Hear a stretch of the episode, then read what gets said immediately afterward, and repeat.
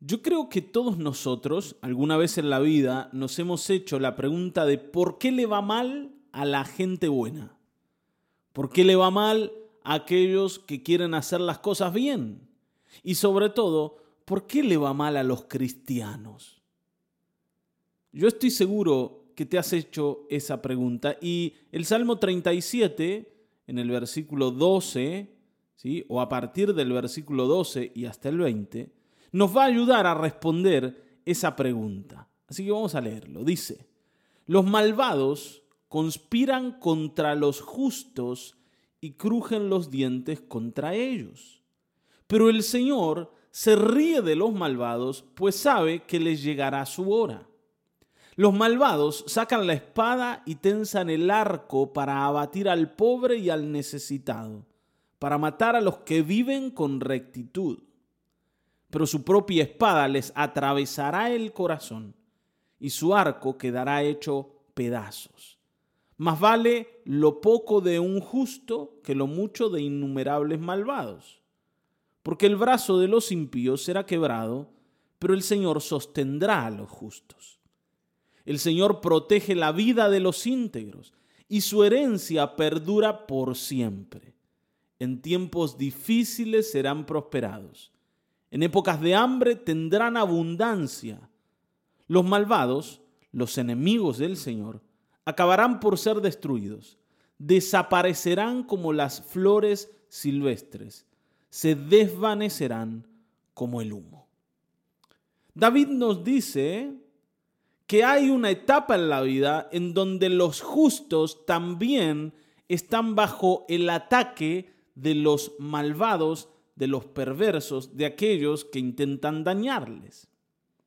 A los justos no siempre les va bien. Uno a veces piensa que si le cree al Señor, si obedece al Señor, la vida va a ser color de rosa. Y nunca la escritura nos pintó ese cuadro. Es algo que de alguna forma nosotros hemos creído, no sé por qué, o no sé pensando en qué, tal vez creyendo que si servimos a un Dios todopoderoso, ese Dios todopoderoso va a resolver cada uno de los problemas que aparezcan en la vida con la inmediatez con la que nosotros desearíamos que Él actúe. Pero esto no es así. Fíjense algo, ¿no? Un detalle que a mí me llamó mucho la atención. Dice, los malvados conspiran contra los justos y crujen los dientes contra ellos. O sea, hay un ataque contra el justo. Pero dice que el Señor se ríe de los malvados, pues sabe que les llegará su hora. Y si uno lo, lo, lee así por encima, por ahí no se da cuenta de lo que está diciendo.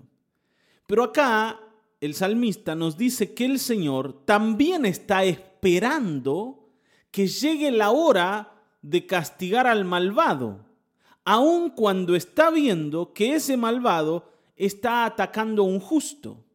El Señor no se apura a salvar al justo, porque sabe que hay una hora específica para hacerlo. Ahora, por supuesto, si uno está bajo el ataque del malvado, uno dice, Señor, no esperes más, salvame ahora. Pero vieron, parece que el Señor no está apurado, no está apurado por salvarme. No está apurado como yo estoy apurado porque Él me salve. Uno de los pasajes que más me ha sorprendido en toda la escritura es cuando el Señor recibe la noticia de que su amigo Lázaro estaba enfermo de muerte y en vez de correr rápidamente a verle para sanarle, decide quedarse un tiempo más en donde estaba. No dice, Señor, si te quedas un tiempo más, tal vez llegues tarde. Y de hecho fue lo que pasó. El Señor llegó y Lázaro ya había muerto. No dice, ¿por qué el Señor no se apuró a resolverle el problema a Lázaro? Y no solo a Lázaro, lógicamente, a la familia de Lázaro también, que esperaban que su ser querido fuera sanado. Y ellos conocían a Jesús y por eso lo habían mandado a llamar. Pero el Señor no estaba apurado por salvar a Lázaro. Y la verdad, tampoco está apurado por salvarnos a nosotros. Aunque yo quisiera que sí. Pero el Señor sabe que hay un tiempo correcto para darle el castigo al malvado y para salvar al justo. Ahora, esa salvación no va a demorarse ni un minuto más, ni un segundo más del día indicado, pero tampoco se va a adelantar.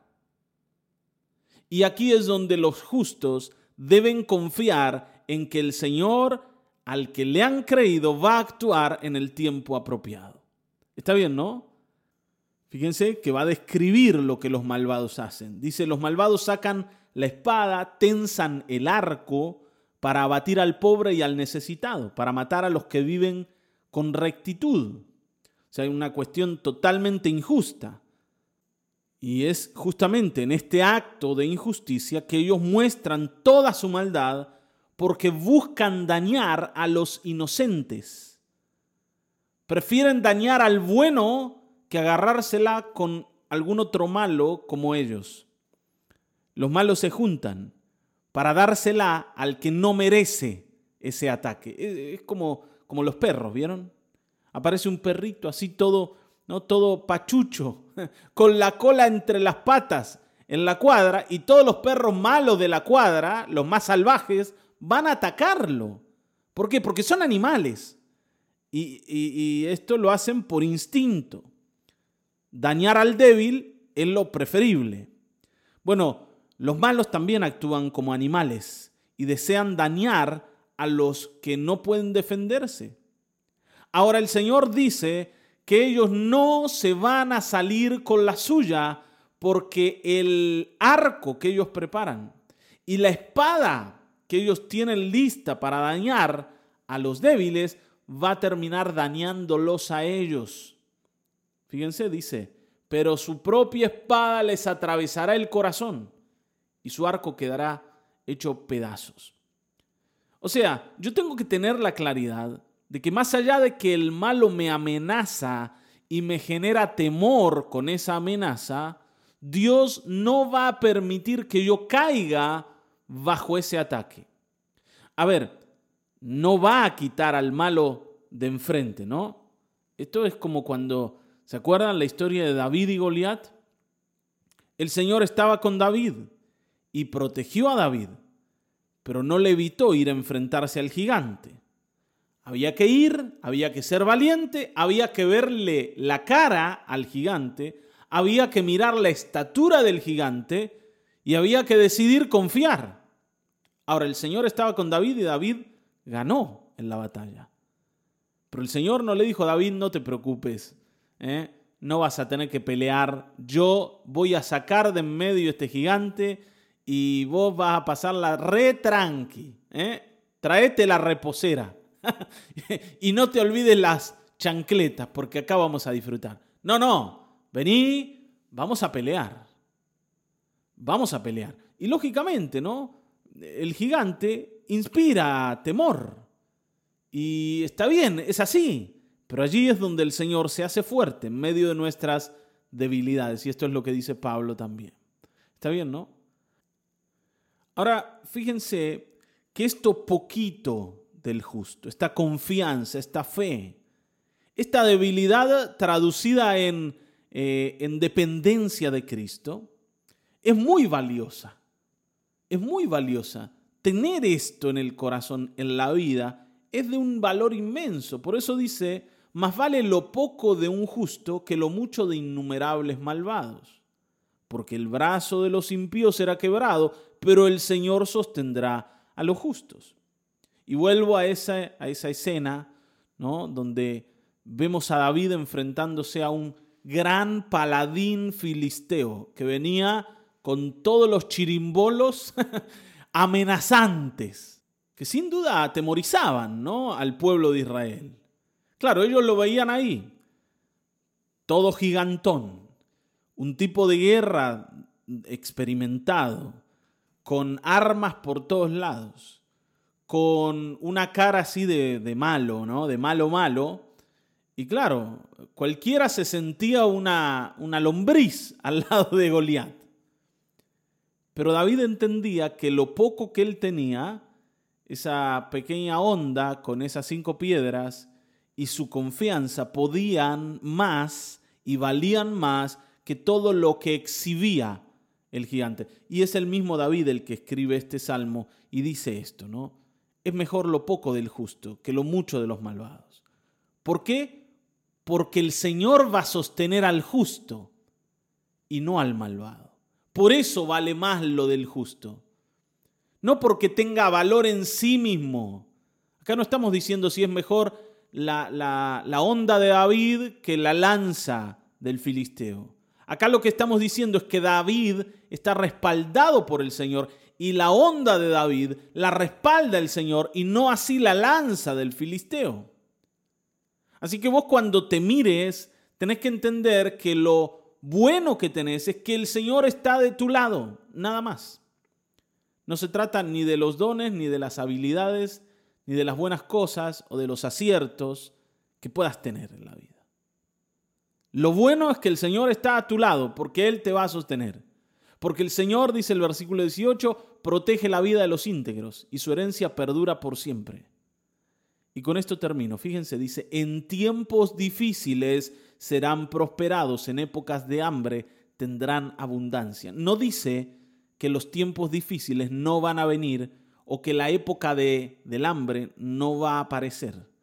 Va a venir el tiempo difícil, va a venir el hambre, pero el Señor te va a sostener y te va a dar abundancia en medio de la escasez. ¿Está bien, no? Nosotros quisiéramos que el Señor se apure a resolver los problemas y no traiga ni tiempos difíciles, ni hambre, ni sed, ni problemas a la vida de ninguna clase, ningún tipo de necesidad yo quisiera sufrir. Pero el Señor dice, vas a pasar por allí, pero allí te voy a sostener. Yo sé lo que voy a hacer con vos. No estés apurado. Yo sé cuándo es el tiempo en que debo salvarte. No estés ansioso. Confía en mí, porque los malos van a ser destruidos. Y los problemas van a desaparecer como las flores silvestres se van a desvanecer como humo. Un día va a pasar, pero mientras no pase, mira a Cristo, porque solo Él puede salvarte. Amén. Vamos a orar. Padre, gracias por este tiempo, por este devocional, porque tú nos aseguras tu intervención, aunque no sea en nuestros tiempos. Es más, Señor, te agradecemos que no sea en nuestros tiempos, sino en los tuyos porque tus tiempos son perfectos. Señor, ayúdanos a no refugiarnos en el temor, en la ansiedad, en la preocupación, a tal punto que perdamos la confianza. Haznos mirar que tú sabes que hay un tiempo apropiado y tu tiempo es perfecto y confiamos en esto. En el nombre de Jesucristo, Padre bueno, opera a favor de los tuyos y sosténnos en los tiempos difíciles. En el nombre de Jesucristo. Amén. Amén. Amén.